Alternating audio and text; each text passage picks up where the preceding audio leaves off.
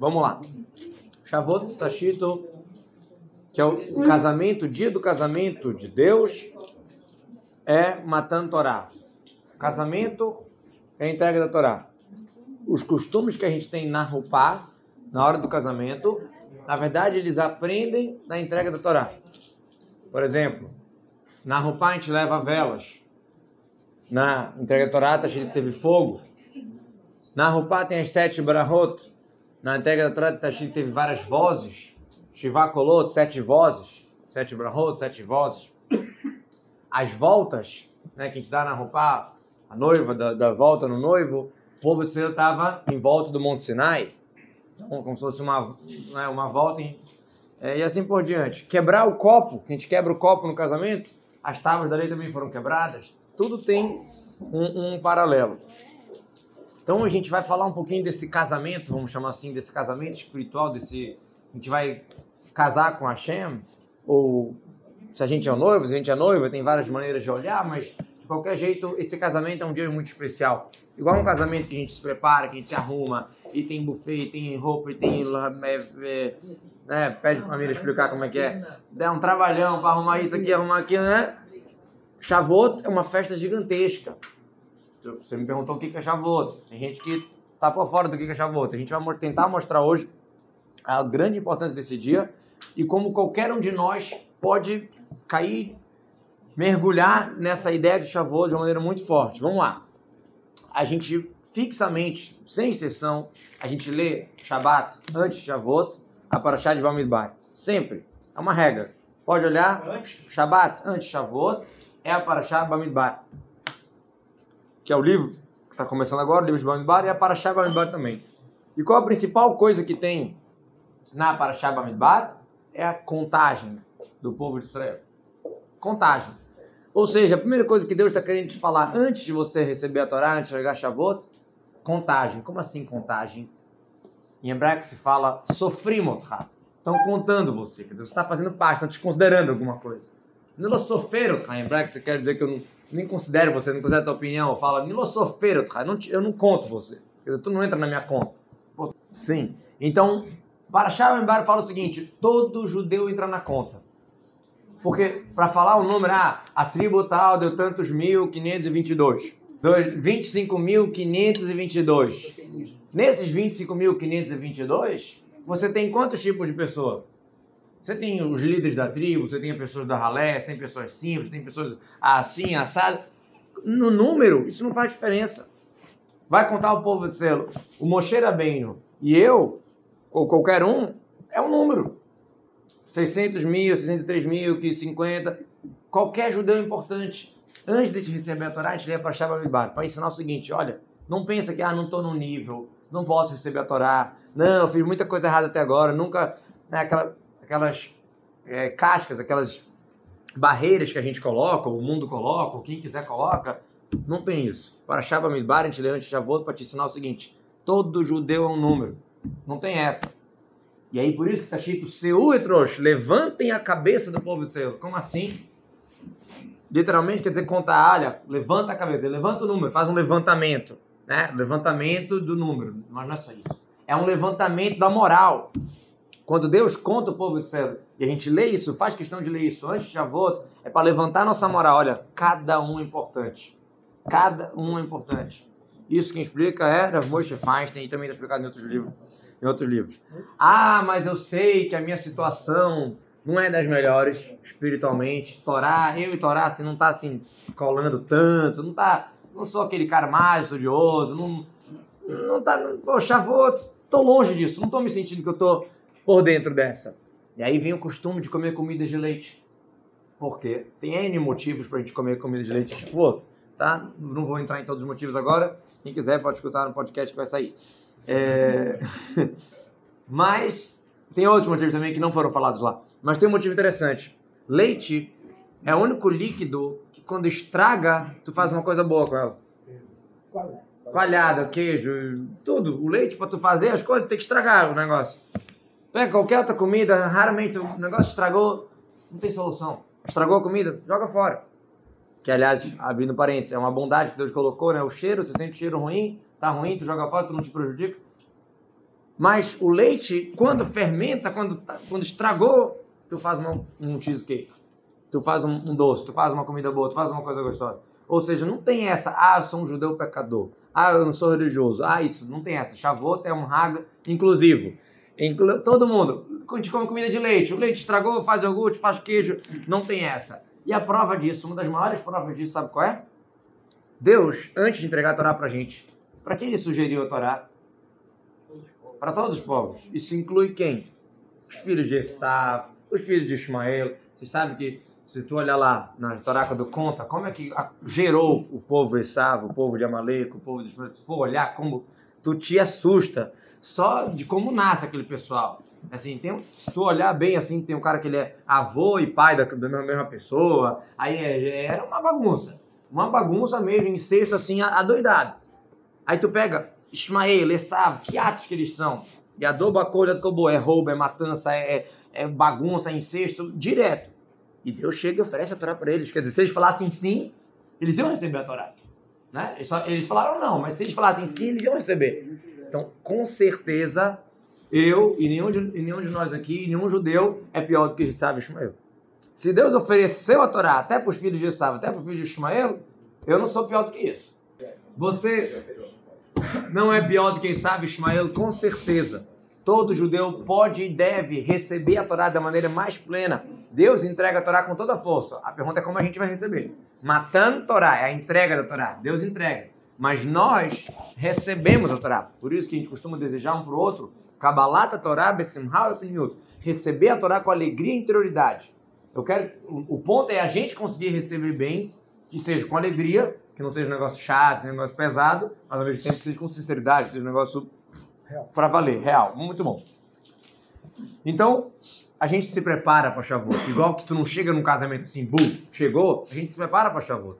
Se prepara 49 dias de contagem do Homer, se prepara a partir do Rosh Chodesh, mais forte ainda, né? domingo agora é Rosh Chodesh, o primeiro dia de Sivan. Aí já é a reta final de preparação para Shavuot.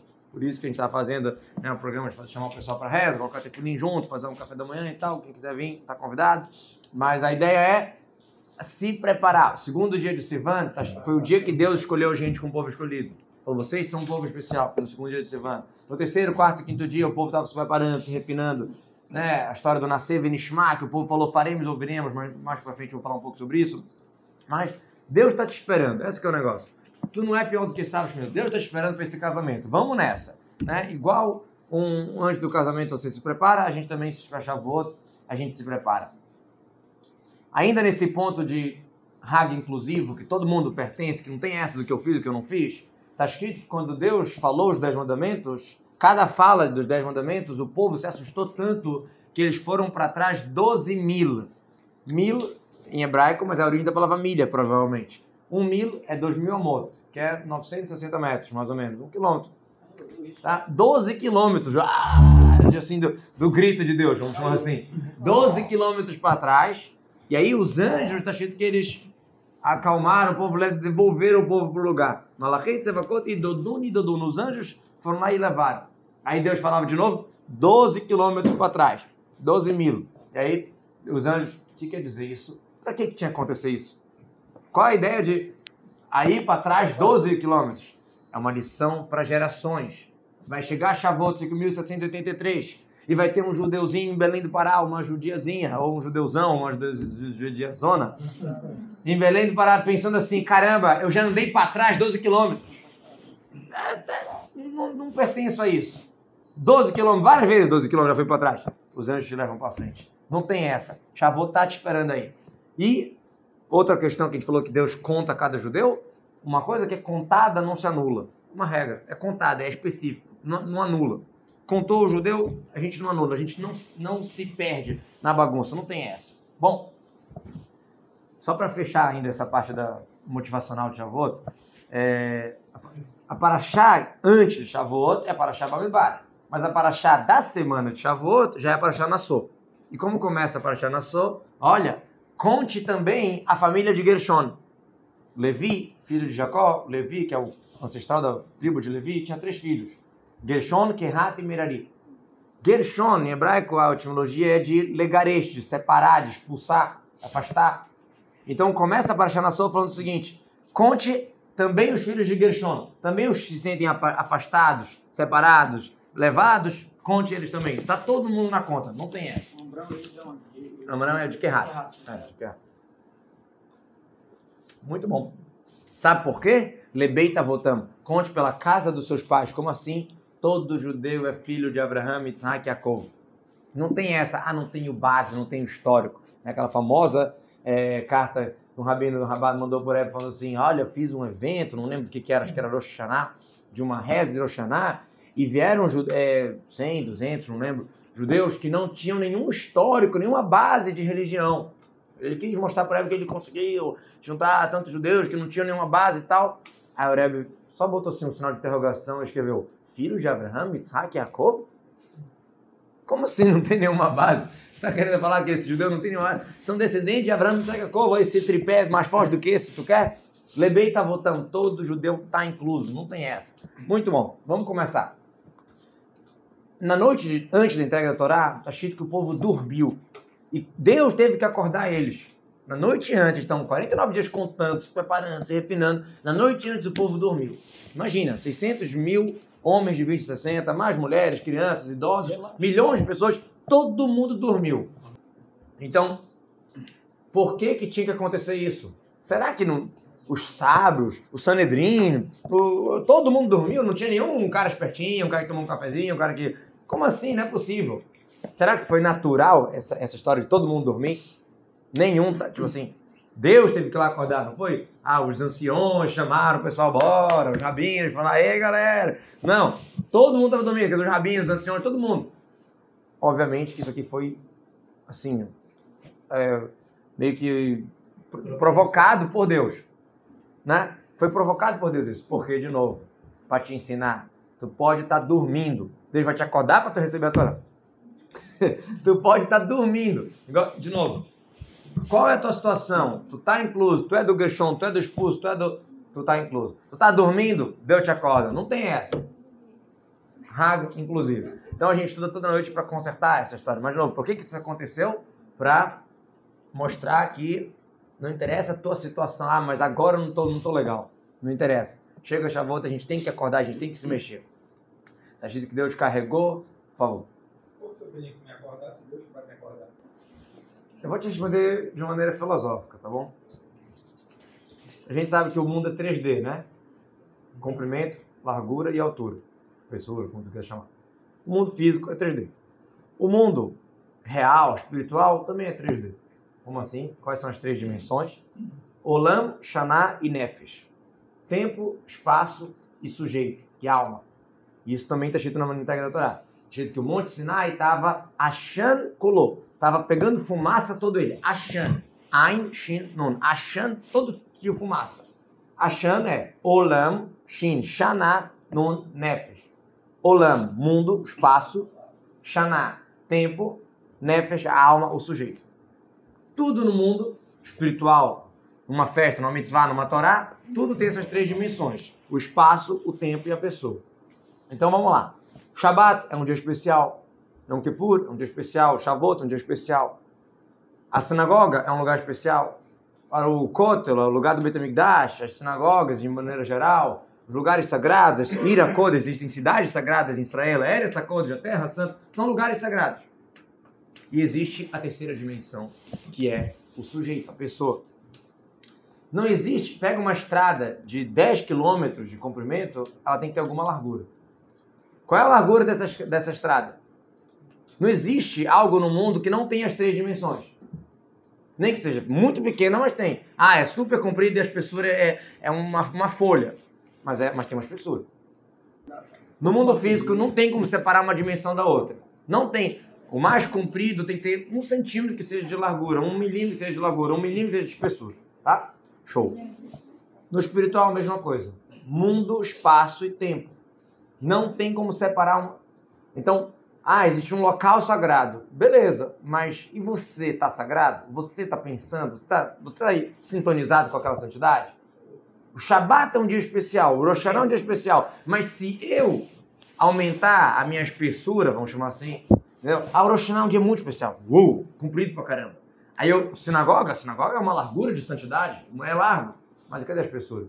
Eu, vou, se eu se eu tô mais preparado, se eu tô mais refinado, se eu tô, ah, me preparei para Shavuot, estudei a noite inteira. Por que a gente estuda a noite inteira? Um dos motivos não é só conserto, é um preparo para a entrega da Torá. Como amanhã, quando for leitura dos mandamentos, é, a gente está recebendo a Torá de novo. Vou falar isso na continuação. Não é só um reprise, é agora.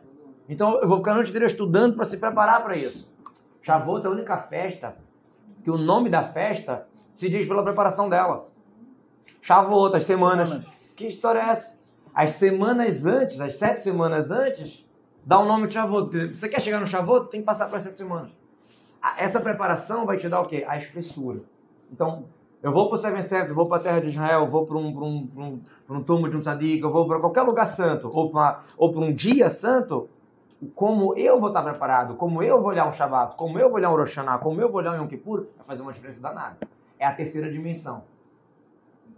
Mas eu, tenho uma dúvida. Claro que Deus vai te ajudar, claro que o é um dia especial. O é especial de qualquer jeito, mas se você se preparar para o a espessura é outra. Não tem como separar uma coisa da outra. Igual que não tem um comprimento sem largura, não tem um Shabbat sem eu estar... Tá, eu posso estar tá manico de nada, eu posso estar tá mais. É isso que eu estou querendo falar, que é o teu o quanto tu está sintonizado com a ideia faz uma diferença muito grande. Por mais que o dia já é especial de qualquer jeito.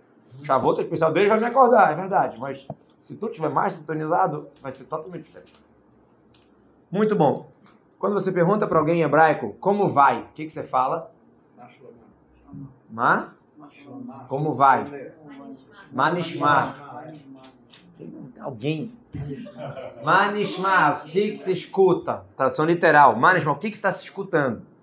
Outra expressão que é comum também é o que está que que tá pegando, o que está acontecendo. Seria manasê. Calma, macorê é o que está acontecendo, mas macorê já é uma, uma datação, já é uma datação de gíria. Eu quero falar Manassé e Manishma. A pergunta, você quer perguntar para um judeu como está indo, está bem? Você pergunta Manassé e Manishma. O que está acontecendo? O que está se escutando? Em outras palavras, está falando para os judeus, como é que está o teu nascer venishma? Manasser, Manishma. Nós falamos no dia 5 de Sivan. Hã? Macaré. O que aconteceu?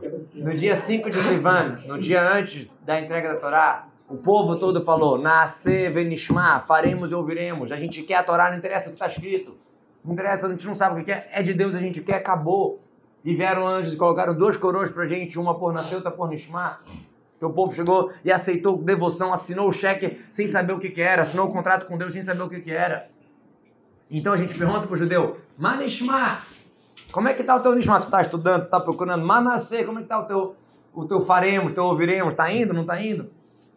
Um rabino uma vez no Meshivá falou o seguinte, sentar do lado da mesa e comer um bolo de queijo não tem nenhum problema em, em Shavuot, né? Tem muita coisa de, coisa de leite. Aqui talvez não, não se vê tanto, mas é uma tradição gigantesca. Em lugares fazem, fazem milhões de coisas, de tipos de comida e tal. Então, tem pessoas que acabam perdendo o sentido. O Shavuot fica só no bolo de queijo. Então, o Rabino falou o seguinte, olha, sentar do lado da mesa e comer um bolo de queijo não tem nenhum problema. Mas sentar do lado do bolo de queijo e comer o Shavuot tem problema. Você não pode acabar com o Shavuot, virar só o gastronômico, só o social, só... Shavuot é um dia muito forte, não acho que pode ser esquecido. Né? Pensa, a gente fala Zer, lembrança do Egito. Sukkot a gente fala lembrança das nuvens. Shavuot a gente não fala lembrança da Torá. Porque agora. Noten a Torá. Não é igual foi o, o argentino fala noten a Torá. Tem a Torá sim. Não é noten, tem sim. É agora. Noten, está dando a Torá. Bom, então, de novo, pensa, a gente fala lembrança da saída do Egito. Lembrança da saída do Egito. Sukkot eles falam lembrança das nuvens. Shavuot gente não fala lembrança entrega Torá, porque está acontecendo agora. Se comigo os 33, vamos receber a Torá novamente. Porque a Avot fala, olha, te prepara para estudar a Torá, porque ela não é herança. Sheina Yerushalah. Não é uma herança, a Torá não vem assim, osmose. Te, te, te arruma, como dizem. Né? Te arruma, te, te, te prepara para estudar, faz, te esforça. Não é herança? A gente fala Torá, te falando Moshe, Morachá, que lá tem como. Morachá é herança. A Torá que ordenou para a gente Moshe é a herança para a congregação de Jacó. Que como é que eu perquei a voto? No segundo capítulo fala, não, Torá não é herança. Como assim? Olha que interessante. A Torá é chamado Etz Haim árvore da vida. O que caracteriza, que, caracteriza uma árvore? Que ela dá frutos todo ano. Você sabe que, para saber se Abraham é Borei para Etz ou Borei para Damar, por que, que a banana é Borei para Damar se aparentemente é uma bananeira? Né? Tem um bananal, tem bananeira, tem teoricamente uma árvore ali. Não. Como é que ela, ela morre? Nasce outra do lado, não é a mesma árvore que dá o fruto novamente? É Borei a banana. Para caracterizar, desculpa, para caracterizar árvore é que dá frutos todo ano. Dá fruto, a árvore continua e dá fruto de novo. Isso é árvore. Então, Etzraim, a Torá é a árvore da vida. Por quê? Porque todo ano renova. Você estuda a Parashá da Semana há dezenas de anos. Estou falando não só nós, rabinos, qualquer um. Estuda a Parashá da Semana, o cara lê, eu leio Urash, tudo. E, pô, chega de novo e fala, caramba, não tinha percebido isso aqui. Ou, caramba, como é que bate maravilhosamente isso. Anos estudando a mesma Parashá e tu vê novidade. A Torá se renova, não pensa que é uma coisa antiga. Por favor. Uma boa pergunta existe uma diferença na, tipo assim, na, na santidade, na, na, na, importância dos Pentateucos para os outros livros. Tanto que, por exemplo, até tem uma lei que fala que você não pode pegar um livro de profetas e deixar em cima de um romacho. Pegar o, o livro de Samuel, deixar em cima do, do romacho Emodo, qualquer romacho não pode. O romacho em cima do, do profeta pode. Quer dizer, tem uma diferença. Por mais que é um né? Por mais que eles fazem parte da Torá escrita, são 24 livros, mas o, o, a Torá é, é a instrução prática. É, é te mandando as mitzvot, faça ou não faça. Os profetas é uma história, claro que a gente aprende um monte de lições das escrituras, a história da Renesté, a história de Jerut, claro, os salmos, que a gente reza pra caramba, contando as escrituras, não estou desrespeitando, mas que a Torá ela é mais, mais assim, básica, mais importante, mais na prática, ela que ensina as mitzvot na prática, então ela é mais assim, o concentradão, vamos chamar assim. Mas claro que é recomendado a gente estudar os outros livros, a gente lê muitos salmos, mas não tem esse mesmo vigor de bora ler toda semana, bora. Não tem essa. Ou não, é mesmo. A Torá é mais, é mais importante do que os outros livros. A Torá, o Pentateuco, é acima dos outros livros. É Torá? De novo, faz parte da Torá escrita, é sagrado, é bom, é legal, mas é outro nível. Então, tipo, cada um estuda por si só. Exatamente, não tem um- assim. Não tem uma, tem assim, uma um- sequência uma sequência anual, bora dividir assim. É, existe a Haftarah, que pega um trechinho. A Haftarah, que a gente lê depois, pega um trechinho desses livros. Mas não é. E os salmos a gente lê diariamente, os salmos. Na reza e tudo. Mas não existe uma, uma obrigação ou um costume de obrigatoriamente terminar os outros livros. Realmente é interessante. Mas, de novo, porque não é tão prático igual o Pentateuco, não é tão forte igual. Mas que é recomendado, faz parte da Torá. Isso com certeza. Tem que estudar. Tem em português também vários já explicados. Vamos embora. Então, a Torá é a árvore da vida, porque é igual uma árvore que ela renova, tem frutos. Ano passado a gente recebeu a Torá em Shavuot, esse ano vamos receber de novo. É uma árvore, é a safra nova. Por isso que ele fala, se prepare para estudar a Torá, porque não é uma herança. Quer dizer, o que tu já recebeu aqui, tem mais, tem novidade, tem novidade. Então não é, ah, já tenho, já sei, já, já conheço, né? A gente sabe que existe um problema que é chamado a clipar, a impureza do kvar. Já, já sei, já conheço. Kvar. Já sei, já é. Tipo assim, ah, não, é, não, é, não tem novo. Tu chega e fala pra pessoa, não, bora fazer aqui. Já sei disso, já escutei, nunca Eu não vou precisar de novo. É, não- de novo, É, de novo, já vou lá, não quero saber. Não é vai? Então, existe essa questão. Não, a Torá é nova. Por isso que em em Shavuot, o que, que a gente festeja? Um, um dos nomes de Shavuot é Haga Bikurim, a festa dos Bikurim. O que, que era Bikurim? As primícias, as primeiras frutas que nasciam na árvore, na- na- nas árvores sete espécies. Uma samareira, uma... não é 10%.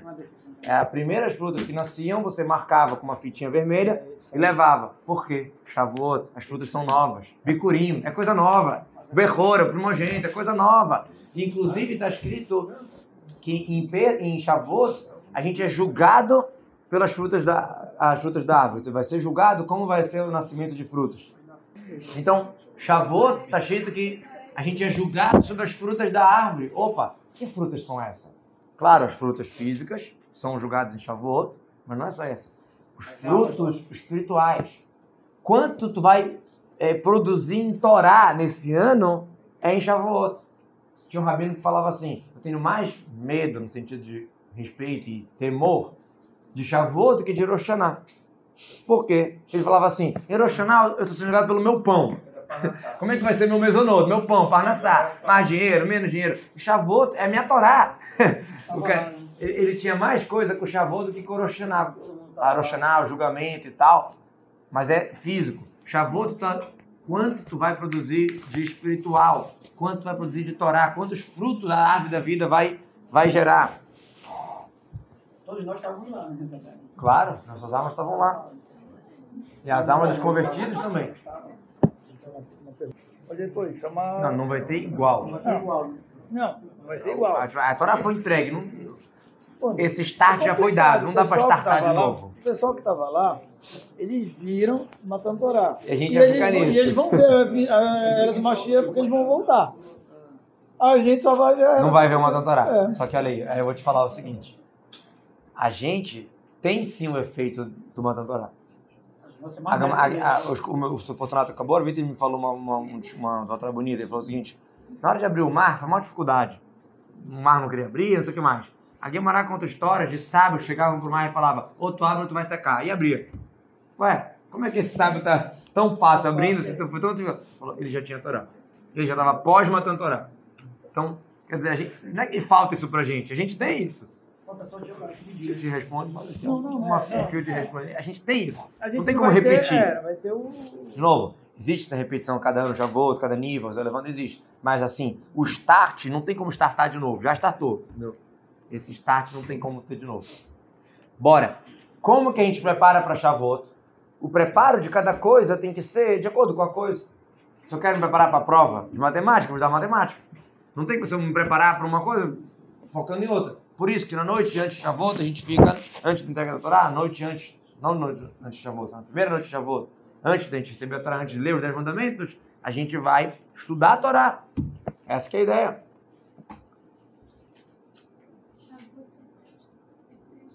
Shavuot quer dizer semanas. Porque a gente conta sete semanas, que é a contagem do homem, e aí chega o Shavuot. Isso mostra a importância do preparo. Que a festa ganha o nome de semanas. Por quê? Porque você está semanas se preparando para chegar ali. Pessoal, só para vocês terem uma noção, historicamente, pra vocês terem uma noção, historicamente, como é que o povo se preparava para Shavuot, até poucos anos atrás, até antes da guerra, até antes da guerra mundial, na Polônia, duas semanas antes de, de Shavuot, até antes da guerra, não tinha lugar para sentar na sinagoga. Era, era lotação. Era lotação antes de Shavuot. Duas semanas antes já já estava cheio as sinagogas na Polônia. Uma vez tinha uma, uma sinagoga dessa que o pessoal estava se preparando para Shavuot, e aí chegou um, um- jovem, e ele estava assim, sentindo aquela, aquela emoção, todo mundo se preparando e tal, ele começou a, se- a se emocionar, e ele virou para o canto de livros e começou a chorar. Ele sabia que ele estava distante daquilo tudo. Só que ele não se contentou com o choro, ele se acendeu com aquilo ali, sentou e começou a estudar. Na época, só para vocês terem uma noção, tinha muita gente querendo estudar e não tinha livro. Eles pegavam a Guimará e desmontava ela. Desmontava as folhas, dava uma folha para uma, uma folha para outra, que todo mundo queria estudar. Esse homem sentou ali, estudou, estudou, estudou, estudou, estudou. Hoje tem os livros dele, as explicações que ele deu de Guimarães e tal, já estão impressas, já estão sendo estudadas. Né? Começou nesse, nesse choro lá. Bom, de novo, é um dia muito especial, é um dia do casamento, é um dia pra gente não, não, não, ficar só na- no cheesecake ou só no bate-papo, é um dia pra gente aproveitar, pra gente estudar a Torá, pra gente, né? Já viu um cara enrolando no dia do casamento, perdendo tempo? Não, a gente não vai perder tempo. E a gente tem que rezar para Hashem para isso também. Rezar para que Deus dê, que a gente tenha vontade de fazer as mitzvot. Quando a gente fala na, na Amidá, a gente pede a cura. A gente fala o quê? Refaim, Hashem, Deus nos cure, porque você é um médico, um Deus piedoso. Rahmanata, você é piedoso. Mas se tu for olhar na Abraham do Shema, quando fala sobre estudo de Torá, a gente fala assim, Avino, Avarachamana, Merachem, Merachem, na aleino. Repara no, na Abraham do Shema, a gente fala assim, nosso pai, o piedoso, o pai piedoso, Rachem, não, não tem apenas sobre nós. Quer dizer, várias linguagens de pena. Avino, Mokin, Avarachamana, Rachem, aleino. É. Na Abraham antes do Shema, no Ahavatolam Raftano, a gente estava pedindo para Deus o quê? Tendo Belebeno Biná, que Deus dê entendimento para gente, Lilmod Lamel, Lishmol Velassot, estudar, ensinar, cumprir, cu- cu- cuidar. A gente reza, a gente pede para Hashem para que dê certo. É igual que está escrito, que você abre tua boca que eu vou preencher. Arrev pirra vamaleu. Abre tua boca, pede bastante que eu vou preencher. Arrev pirra vamaleu. A gente fala na Tefilá também, lá no Rodu, finalzinho. Arrev abre, pede muito, não pede pouco. Não pede pouco, pede bastante que vou preencher. O Rashi fala que Deus vai te dar de acordo com o que tu pedir. Se tu pedir muito, Deus vai te dar muito. Se tu pedir em Shavuot, eu quero cumprir a Torá, eu quero estudar, eu quero muita coisa, Deus vai te dar muito. A gente tem que querer primeiro. Porque a gente vai ficar com medo de pedir, não, vai que Deus quer que eu estude tarde demais e tal. É, é, se a gente pedir, abre a boca, Deus fala que eu vou preencher. Igual tu pedir, eu vou te dar. Em Shavuot tem essa força, né? Não só em Shavuot, qualquer dia, mas em Shavuot mais forte ainda, né? Claro. Uma vez um tinha um costume antigo do noivo botar um copo cheio de moedas de ouro. Vários copos assim, enfeitar. Hã? Tinha um-. Fala com o Moisés. Tô vendendo mais Qualquer moedas de coisa, fala com o Moisés que precisa casar, ó. Copo de ouro. Não, não é sério. Tem um costume de botar copo cheio de moedas de ouro. Por quê? Se manteve, né? Um sinal bom, ah, fartura, alegria. Nem precisava ser dono do dinheiro, tu só arranjava ali um copo com moeda de ouro para dar aquele... Igual a gente come maçã com mel, Eroxaná, pra ser doce, então a pessoa vai casar, bota moeda de ouro, que é, né? que é fartura. Era um costume. Aí uma vez tinha um, um noivo que estava um pouquinho longe dessa situação, estava difícil. Aí ele chega para um, pra um ricaço, que ele sabia que era difícil tirar alguma coisa dele, mas ele, pô, emprestado e tal, para dar um jeito. Lá na Jorge emprestado. Ele chega, ele chega lá, Tchau, empresta. A gente vai botar dois. Eu, eu costumo era botar dois copos. Aí fala assim: olha, um eu já tenho. Me empresta só um para dar aquela moral, para ficar bacana. Dois copos com moeda de ouro. Me empresta um. Sabe aquela já tu não tem nada, tu fala que tu já tem dez. Igual tu, não tem tu fala já tem nove. Aí o cara vem, aí fala pro outro que já tem nove, até, até tu completar. o cara chegou pro rico: olha, eu já tenho um copo com moeda de ouro. Me arranja outro copo. Aí o rico falou: Olha, vou te dar um, te dar um conselho. Porque quando a gente está precisando de uma ajuda, as pessoas são perfeitas para dar conselho, né? Em vez de ajudar, vou te dar um conselho. Bota um espelho bonito atrás e deixa o copo de ouro, cheio de moedas de ouro. Aí com o espelho vai aparecer dois. Né? Com o espelho vai aparecer dois. Vai Pronto. teu... Aí o homem, o jovem respondeu: É verdade. Só que o que eu já tenho é esse do espelho. o que eu tenho é do reflexo. O que quer dizer? O que tu arrumar é o que vai aparecer no espelho. O que tu colocar aqui é o que vai ter chavoto, o que tu pedir, o que tu se preparar, o que tu se priorizar, é o que vai acontecer. Arranje-se, te esforce para conseguir esse ouro, que o espelho vai refletir aquilo ali. A gente conta as horas para chavoto, igual que a gente conta os dias de semana. Ah, tantos dias formam tantas semanas. A gente está contando dias e semanas. Quando chega mais próximo de chavoto, a gente já começa a contar as horas. Não conta mais só ah, os dias e as semanas. Pedir que eu entenda a Torá. Pedir que eu possa cumprir meu Torá. Pedir que eu tenha mais vontade de, de me identificar com, o meu judaísmo. Disso que eu tô falando. Não está falando de pedir físico. Em Shavuot a gente é julgado pelos frutos da árvore. Quer dizer, quanto que a minha árvore da vida de Torá vai produzir. Olha que coisa doida. Ah, existe uma proibição de tirar sangue na véspera de Shavuot. Quê? É. Tira, na véspera, no dia, na véspera de Shavuot, não tira sangue. Só, claro, se for uma situação, tal, emergência, tudo bem. Mas, Ah, é, vou explicar por quê. Existe uma, um- uma proibição de tirar sangue na véspera de Shavuot. E é tão forte essa proibição que os sábios falaram, olha, véspera de Peça, véspera de Sukkot, véspera de qualquer raga, não tira sangue. Para não confundir com véspera de Shavuot, para alguém não chegar a tirar sangue. Proibiram as outras. não, não tira sangue nenhum, nenhuma véspera de Yom Tov. Por causa do véspera de Shavuot. Qual é o motivo? Não. Não. Qual é o motivo de não tirar a véspera de Shavuot? Porque está escrito que teve, no dia da entrega da Torá, teve um espírito é, ruim que queria derramar o sangue do povo seco, que queria matar os judeus para eles não receberem a Torá, para não acontecer aquilo ali. Né? Coisa, quando tem uma coisa boa, tem sempre uma, um empecilho.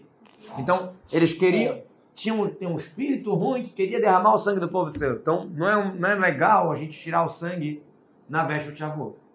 Só que o que a gente tem que aprender daqui? Shavuot, a entrega da Torá original, que tinha esse espírito aí, foi há 3.335 anos atrás. 3.335 anos atrás. E até hoje a gente não tira sangue na véspera de Shavuot, porque há 3.335 anos atrás tinha esse espírito, ou seja, tudo se renova. Então, se eu não tiro sangue, porque há 3.335 anos atrás tinha um espírito derramando sangue nesse dia, imagina um lado positivo. Se em Shavuot não tem luzes gigantescas, igual que teve na entrega da Torá há 3.335 anos atrás. Tem que ter Se- cuidado com o cara aí. que Fica... Que cara? Esse espírito aí que fica rodando. Espírito zombeteiro. Não, não, não te, não te pega no espírito, cara. Pega no espiritual. É a dedução óbvia. Não, não. Mas tu tá, tá perdendo a É. ideia, tá perdendo a Tá ideia. indo pro lado errado. Tá indo pro lado errado. Se a gente não tira sangue por causa que ah, ah, tinha um negocinho ruim pra sangue lá, então imagina o quanto se renova no positivo em Shavuot. Sim, vamos lá. Então a gente tem que imaginar, não é uma coisa antiga, não é uma coisa, ah, já foi, já aconteceu, não.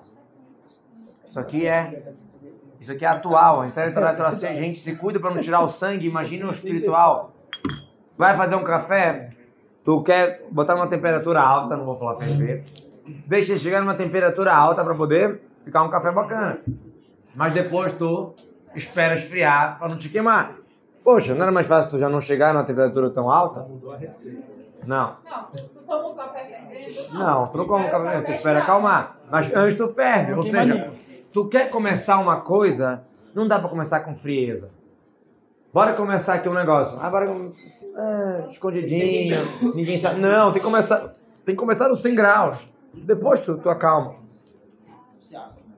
Tá escrito que a- as primeiras tábuas foram quebradas porque elas foram dadas em público. Chofar, barulho, não sei o que mais. Ainará, que- quebrou as tábuas. Aí as segundas tábuas que foram com tsniut, foram com discrição, elas ficaram. Aí tu para e pergunta, quem foi... Concentra, concentra. Tu para e pergunta, quem foi que fez essa publicação de Shavuot? Quem foi que fez esse, esse marketing, esse barulho, esse som? Quem foi? Foi Deus. Meu Deus. Não, foi Deus. Chofar, fogo, fumaça, o show pirotécnico foi Deus que fez. Aí você fala, não, mas aprende daqui que a discreção é muito boa. E por isso que as primeiras tábuas quebraram. A segunda que foi com tranquila, na tranquilidade, Foi Deus. não, a gente não começa uma coisa sem barulho. A gente começa com barulho. Porque se começasse a entrega já tranquilinho, né? Isso aqui, a segunda não ia dar certo, não ia rolar. Te- tinha que começar com barulho, tinha que começar assim. Vai começar uma. O casamento é um bom exemplo, já que a gente falou Shavuot, o territorial casamento.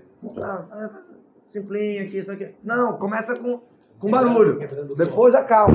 Opa! Começa com 100 graus, espera, espera esfriar o café. É assim. Por isso que o povo chegou e falou: Nascer Venishma, faremos e ouviremos.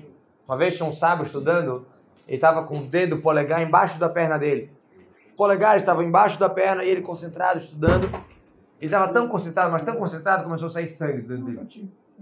É quando a gente pressiona muito, fica dormindo né, o, o dedo. Mas não foi só dormindo, começou a, a sair sangue mesmo, que estava estudando com o dedo. Aí o, um, um não sei se é um revoltado ou um não judeu, e viu, ele nessa situação e falou assim, mas eita do povo bobo, né? Do povo tolo, povo pazizo, como fala, quando o cara é apressado a responder, o cara Foi ansioso. É, olha o povo bobo, vocês falaram faremos antes de ouvirem, vocês anteciparam a, a, a- antes de escutar, já está tá querendo falar, já está querendo fazer. Como é que vocês aceitam a entrega da Torá assim, sem saber o que, que é? Ele estava querendo falar das duas coisas. Como ele está tão devoto estudando Torá, ele não está percebendo o dedo dele sangrando. E como o povo recebe a Torá, nascer Nishma, fecha o contrato com Deus sem saber o que tem, como? A resposta é o que a gente falou antes. Se alguém chega para ti, olha, bora pintar aqui o, a parte, como chama, o hall, a área comum aqui do, do prédio. Se um vizinho chegar e bater, ó, bora, bora fazer aqui uma reunião para arrumar aqui o campo de futebol, precisa de uma pintura. O que, que tu vai falar para ele? Se tu puder falar na hora, tá, tá, ah, entra aqui e conversa. Se tu não puder falar na hora, tu fala, amanhã a gente conversa. Marca um dia. Se tu puder falar na hora, tu chama ele para casa, senta com café, entende a proposta. Tu vai analisar com calma. Agora, se o vizinho chegar para ti e falar, tá pegando fogo a caixa de força, tá pegando fogo ali no. não tem, né? Não tu vai chamar um cafezinho. É agir. É a mesma coisa. Não, não, tinha, não tem tempo para pensar quando tu precisa começar uma coisa grandiosa. Tu precisa fazer este fogo. Matando Torá foi com fogo. Nunca não começa tranquilinho, começa com fogo. Shavuot é fogo, né? Mais um dia. Não, mais um dia é todo dia. Shavuot é Shavuot, é diferente. Então, não tinha tempo para ficar pensando, ficar analisando. Tem, tem que aceitar, tem que ser nascer Vinchon mesmo. Muito bom. Lembre que você era escravo no Egito. E mesmo assim Deus tirou a gente e entregou a Torá pra gente. Então, não interessa a situação que a gente tá, a gente tem que receber a Torá, a gente tem que entrar nessa. Vamos falar um pouquinho da, da vantagem de estudar a Torá na noite de Shavuot, o quanto que isso é forte, quanto que isso é, é forte, essa é a palavra. Está escrito que a pessoa que estuda a Torá a noite inteira, na noite de Shavuot, garantido para ele que ele vai completar o ano dele, não vai morrer naquele ano, e que não vai acontecer nenhum prejuízo. A noite inteira estudando Torá. Cara, não é batendo papo. Batendo papo é igual já dormindo. Então todo mundo vai estudar, quer estudar Shavuot. Claro, claro, Eu decidi passar contigo neste caso. Claro. Claro. ano. garantido. Isso não é uma linguagem comum de estar escrito. Garantido que aquele ano vai completar e que não vai acontecer nenhum prejuízo naquele ano. Qual é a fonte dessa história? Rabi Shimon Bar Yochai. Garantido É. como é hebraico, mas Muvtar. música, מובטח. כל השנה לכל בכל יום מובטח, לא שובנו לעולם הבא. Rabi Shimon Bar Yochai estava estudando com seus amigos à noite de Shavuot. E depois que ele estuda, que ele, estuda, ele falou para os sábios que estavam ali com ele, falou, Feliz, felizados são vocês. Felizados são vocês que vocês, a, a, a noiva, a Shekhinah, a presença divina, que seria a noiva, vai casar com vocês. A, gente casa com a Shem, a gente casa com a Shekhinah, com a presença divina. Vocês que estão estudando, o Shomar Rai falou para o pessoal que estava estudando ali, depois que já tinham horas estudando, ele chegou e falou isso para eles. Vocês estão enfeitando a noiva. Quando a gente estuda a Torá, a gente está enfeitando essa noiva, que seria a Shekhinah do povo né, que está casando com a gente. E Deus vai abençoar vocês com 70 brahot. Quer dizer, casamento tradicional é 7 brahot. Casamento com a, com a Shekhinah, com a presença divina, é 70 brahot. E todo aquela pessoa que se ocupa com a Torá vai ser guardado de Rabi Shimon Bar Yochai todo ano e vai completar o ano com plenitude. Quer dizer, aqui a gente aprende que ele vai ser guardado, não vai ter prejuízo, vai completar o ano. Então é muito forte. O, o Arizal, ele escreve que quem estuda a Torá uma noite inteira, ele se isenta de careta. Muito forte. Careta é um dos castigos mais fortes que tem, que a alma é banido. Quem estuda a Torá uma noite, se isenta de careta. Noite inteira estudando. Imagina em Shavuot, é, é tipo, é tipo, como chama? Imagina um estudo desse, a força que é. Um trampolim Claro. logo, né? leva lá pra cima. E um, é, é, é, Multiplica isso aí. Vamos, quando você fala estudar, é ler ou estudar o, o que tem por trás da, da leitura? os dois vale. Estudar, ler um texto de Torá ou estudar, se aprofundar, os dois vale, porque em Shavuot existe um livro chamado Tikkun Leil Shavuot, que você lê um monte de coisa. Mesmo sem entender, vale. Agora, não sempre vai ficar a noite inteira, tu não vai conseguir ficar a noite inteira fazendo isso. Então, tu vai estar estudando. Pode estudar outro livro também, mas a- essa leitura desse livro também entra na conta, mesmo sem entender nada. É- É, não tem uma regra. O negócio é, é estudar a noite inteira. Até, até a aurora. Até a aurora. Umas quatro e pouco da manhã. recuperação. Por esse motivo que o povo de Israel dormiu na noite de Shavuot. Mas mesmo assim foi considerado um erro. Na parte, fica Peraí, peraí, a um cordão de prata. Mas peraí, como foi o erro de Deus que fez sou Foi do considerado um erro. O que, que é? Eu sou do time do É, Cláudio. deixa eu fazer tudo. Eu sou do teu time. É Já sabe Eu dormi, não eles deixa, dormiram. Deixa Deus me acordar. Quando quando Deus acordar, eu vou, né? A hora que Deus vai acordar, eles vão cuidado.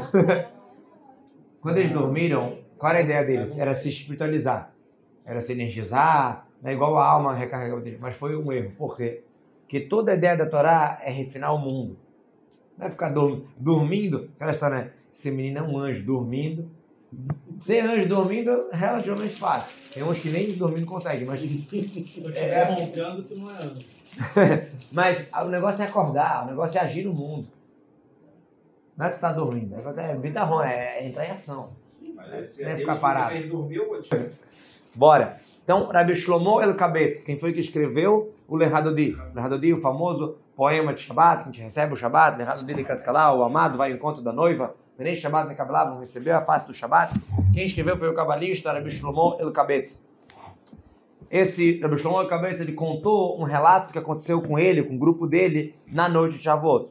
Eles estavam ali estudando a noite inteira e de repente a Shekinah, a presença divina, começou a falar na boca dele. Imagina.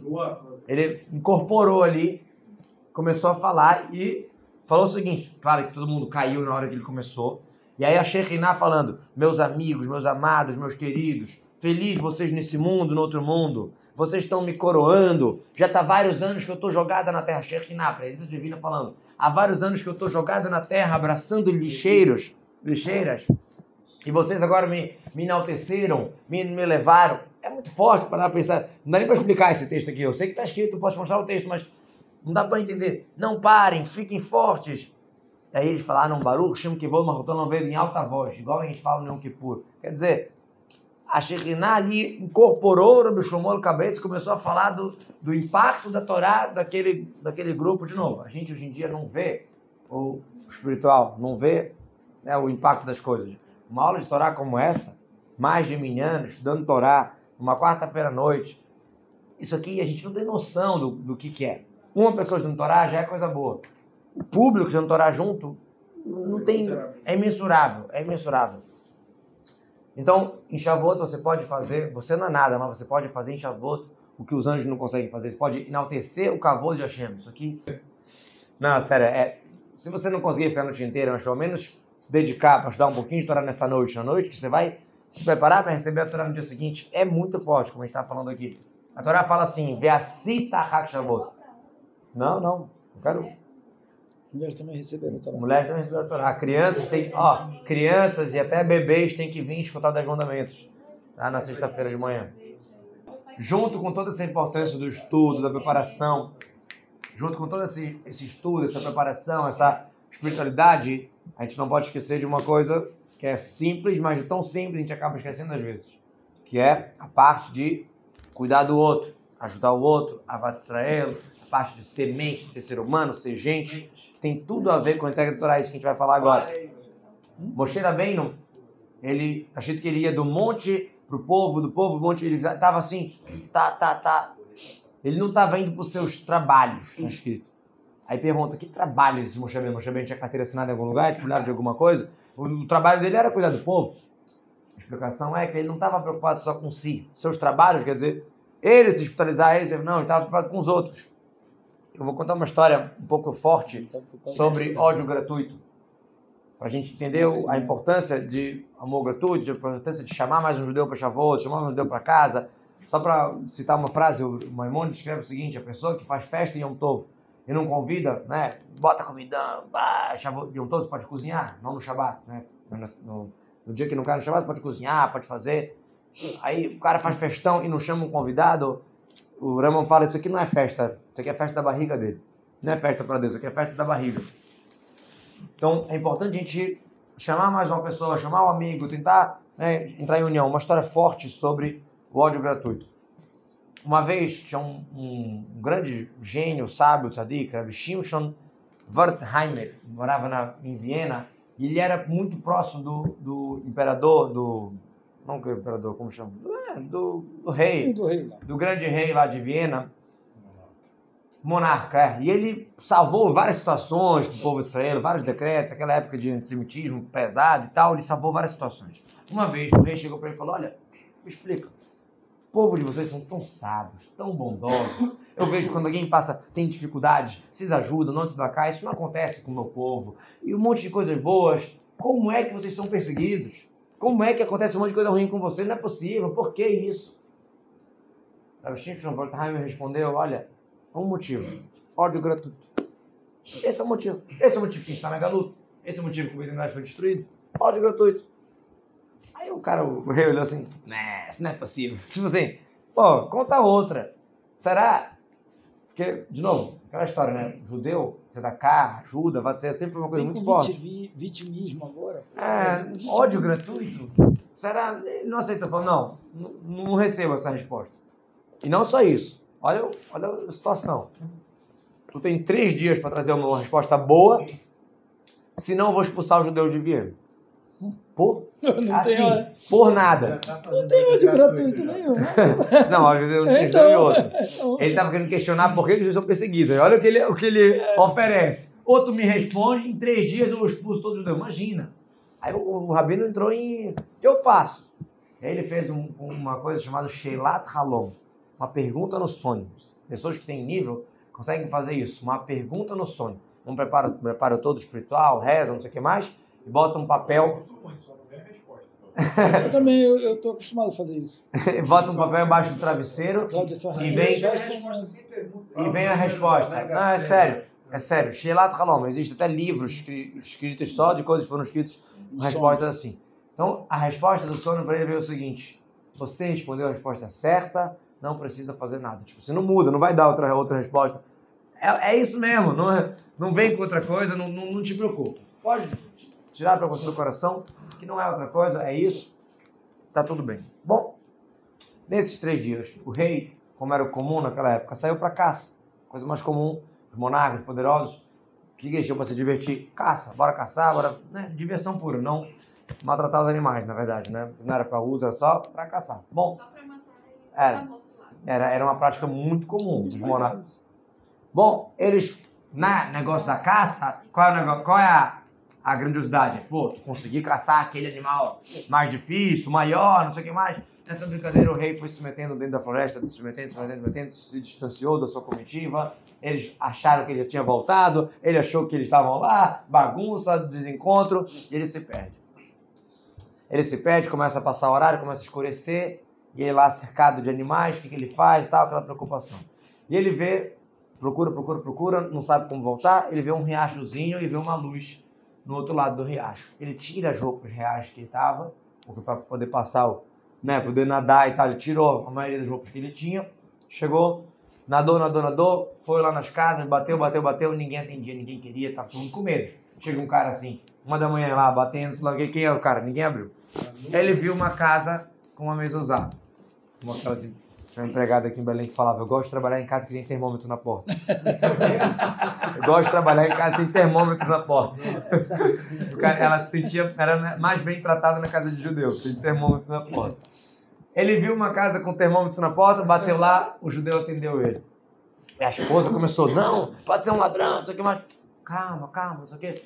O cara tava com frio, tava com não sei o que. Aqueceu ele, botou ele do lado do- da, da lareira, deu, uma, deu um casaco de pé, aquele bom de frio e tal, acalmou, deu comida e tal. E a esposa, ele vai roubar nossas coisas, não sei o que mais. E ele falou, não, calma, não sei o que, tal. Bom, ele dormiu ali à noite.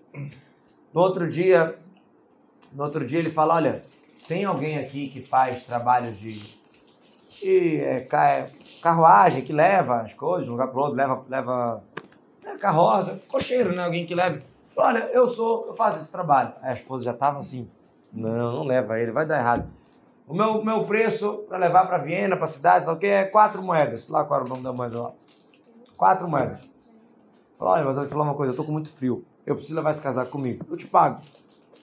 Aí a mulher já falou, Tá, tá roubando vai levar o casaco. casaco, vai levar, não vai pagar a viagem, não te mete nessa furada. Calma, calma, vai dar certo. Ficou aquela discussão. Ele levou ele.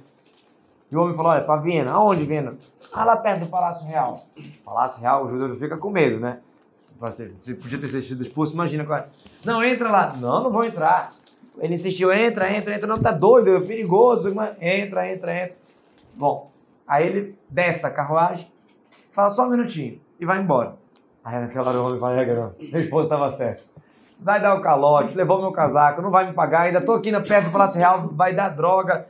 Que coisa ruim que, Que vai que eu não acontecer? esposa? Onde eu me meti?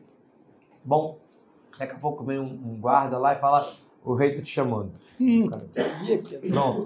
Ele chega perante o rei, fala: Você sabe quem eu sou? Você me conhece? Não conhecia, tá? Naquela época não era, não tinha WhatsApp, e-mail, foto, não sabia quem é, não conhecia pessoalmente. Não, não conheço tal. Ele começou a falar: Na tua casa tem isso, tem aquilo, tem aquilo, não sei o quê. Começou a falar todos os detalhes da casa dele. Ele falou: quem, quem é como a sabedoria do rei? Quer dizer, o rei é muito sábio, ele sabe o que tem na minha casa. Ele falou: Não, não sou muito sábio. Eu estava na tua casa, eu era o cara que foi lá, bateu, você me entendeu? Agora me fala o que você quer. Eu te dou dinheiro, ouro, tal, te dou o quê? O cara ficou quieto. Eu te dou mil moedas, em vez de quatro moedas, quatro mil moedas. Te dou, não sei. Quieto. Um baú de ouro, pedras preciosas. aqui. Quieto. Te dou uma cidade, o rei falou. Quieto. Te dou várias cidades. O rei, pô, amigo, ou tu fala o que tu quer, ou tu vai ficar com outras quatro moedas de pagamento e acabou. não tô entendendo, tô querendo te dar.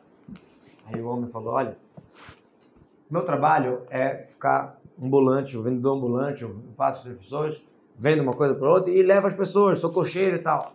Só que tem um judeu que ele começou a fazer o mesmo trabalho que eu.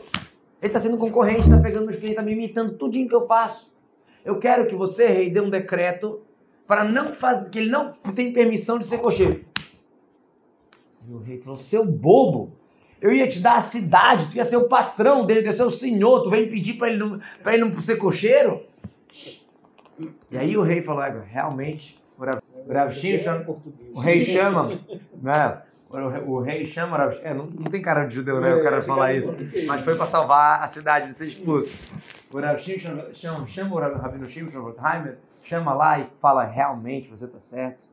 E o Rothheimer, triste de ser essa situação do judeu, podendo conseguir tesouros, isso é acontece com a gente. A gente pode, com a Israel, com amor, com Torá, a gente pode alcan- alcançar, geralmente, a gente está preocupado que o outro está imitando, que o outro isso, que o outro aquilo. Por isso que os Dez Mandamentos são coisas simples. Deus faz um show pirotécnico todo. Um dos motivos Mandamentos são coisas simples é isso. Você tem que ser mente, tem que ser ser humano, tem que ser gente, tem que ser decente. Não matarás, não roubarás, coisas básicas. Para que fazer esse show todo para falar isso? É, é necessário. É necessário. Lotarmô, não cobiçar, cada um tem a sua vida, cada um não fica comparando com os outros, não fica. Eu sou o teu Deus que tirou do Egito, começa os Dez Mandamentos. A gente tem que entender isso. Deus comanda o mundo, Deus controla o mundo. Não está cheio de Deus, eu sou Deus que criou o mundo. Que criou o mundo, ele pode criar e largar. Não, eu te tirei do Egito, eu controlo o mundo. As garras para ti, tudo que acontece nesse mundo é providência divina.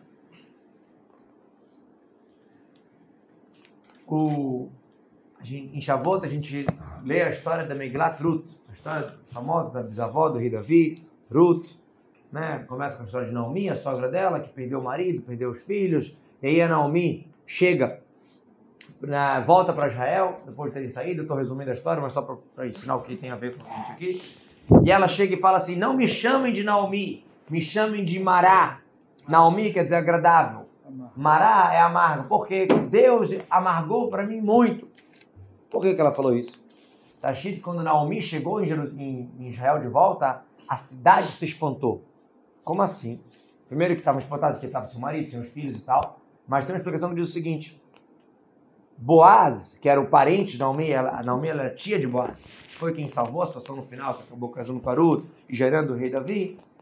A esposa dele tinha falecido ali. Lembra que a gente falou na aula passada que ele tinha acabado de ficar viúvo? A esposa de Boaz faleceu ali. E daí? A Naomi era uma mulher rica, uma mulher de família especial, que perdeu tudo. Quando ela volta para Israel, ela tinha uma esperança. Qual era? Boaz, que era o sobrinho dela, que era um do Sanedrino, era um homem especial, um importante, um sábio. Era a esperança dela. Só que ela era muito tsnuar, muito discreta, muito senhor. Ela não ia chegar para o Boaz e falar, me resolve. Não ia falar isso. Tanto que você vê no relato todo do Megillat Ruth, não tem nenhuma conversa de, Ruth, de Naomi com Boaz. Tem de Ruth. Então, quando... Qual era a esperança dela quando ela chegou em Israel? Ela ia chegar com a esposa de Boaz, contar a situação, que o marido dela faleceu, que os filhos faleceram, que perdeu dinheiro, que estava uma situação complicada. E a esposa de Boaz ia falar com Boaz e ia resolver. Quando ela chega em Israel, e no dia que ela chega, a mulher morre, ela fala, não, pronto. Deus me amar- amargou muito para mim. Remar limeod. Só que na verdade, se Boaz tivesse casado, o que, que ia acontecer? Ele não ia casar com Ruth. Não ia ter, Ruth era, era nora da Naomi. Não ia casar com Ruth. Não ia, não ia acontecer o nascimento do rei Davi e Salomão. Nada disso ia acontecer. Então, enquanto ela estava achando que era a coisa mais amarga, Deus estava preparando o terreno para nascer o rei Davi. Ela estava achando que ela perdeu a, a, a solução, porque a esposa de Boaz, que era o contato que ela tinha, morreu. Na verdade, a nora dela, Ruth, ia casar com Boaz por causa disso. Então, enquanto ela estava sofrendo, Deus estava preparando o campo para dar certo. Isso que fala. Remar li shindaletiud meod. O versículo que ela fala é amargurou remar li para mim, nome de Deus shindaletiud, chá, depois dai, meod, muito. Pega as primeiras letras, rei, remar, li, lamed, shindaletiud, shin, meod mesmo. Forma o nome Shlomo. Quando ela estava falando, Deus amargou muita vida para mim. Deus estava preparando o campo para vir nascer Shlomo, para vir nascer Davi, para vir nascer Machia. A gente acha que entende desse mundo, né? Deus escreve certo em linhas tortas. A gente acha que ah, aconteceu isso, aconteceu aquilo, por que isso, por que aquilo. Deus está preparando o campo para a gente. Por isso que a gente fala assim, antes, quando a gente começar 10 mandamentos, a gente fala assim, e Deus disse todas essas coisas, todos esses ditos. Aí começa os 10 mandamentos. A gente tem que dar uma coisa. Todos esses ditos, tudo que acontece nesse mundo é uma coisa. Anohi Hashem. Eu sou o teu Deus. Kola deverim todos ditos. Deus está preparando, arrumando o campo para você. Só para terminar, para fechar. Quando Moshe sobe para o Monte Sinai, está escrito Moshe Amar Hashem e Deus é, para Moshe foi falado suba para Deus você e Aharon, Nadav e Aviú e os anciões. Opa, Aharon tinha quatro filhos. Fala para subir no monte Moshe, Aharon, Nadav, Aviú e os anciões.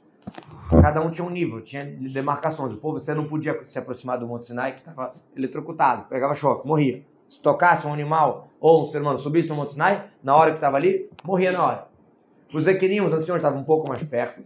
A Haron um pouco mais perto e Moshe realmente estava no monte. Só que o versículo fala que Moshe subiu, a Haron, os anciões, e dois filhos de Haron, Nadav e Aviú. Qualquer pessoa normal, um pai que visse isso, Haron vê, pô, cadê o Elazar então? Por que, que esses dois filhos foram e esses dois não foram? Ou os próprios, os próprios jovens, os próprios meninos, quando vê esse pô, meus irmãos foram e a gente não foi, iam ficar com raiva. Só que na verdade a gente sabe que um assunto profundo que a gente não vai conseguir explicar agora, que é, depois dessa situação acabou que Nadav e Aviú mereceram morte. Foi uma continuação da interioridade, que eles entraram numa êxtase, entraram numa bagunça ali, se espedaram demais, acabaram foram por um caminho errado. Então, se tivesse subido os quatro, Os quatro morreriam. os quatro morreriam. Não ia ter continuação para Aaron, e Deus não queria isso. Então foram dois. Foram dois. Quer dizer, Mas às eles vezes né? Que Tá, tá.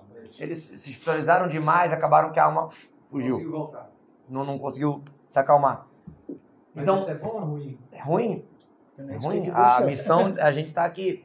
Então, em outras palavras, enquanto a Naomi estava achando que ferrou, Deus estava preparando o nascimento do rei Salomão. Enquanto talvez o Arão estava olhando, poxa, por que meus dois filhos não mereceram subir? Ou os dois, os dois? Deus estava preparando o campo. Então, conclusão, para resumir o que a gente falou hoje, Shavuot é um dia muito especial, um dia muito forte. Todo judeu está incluso, não tem essa do que eu fiz, que eu não fiz, como que eu fiz até agora.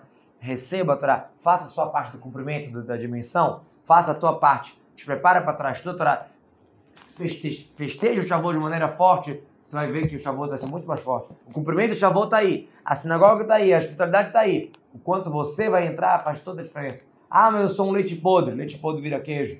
A gente produz coisa boa. Não tem essa.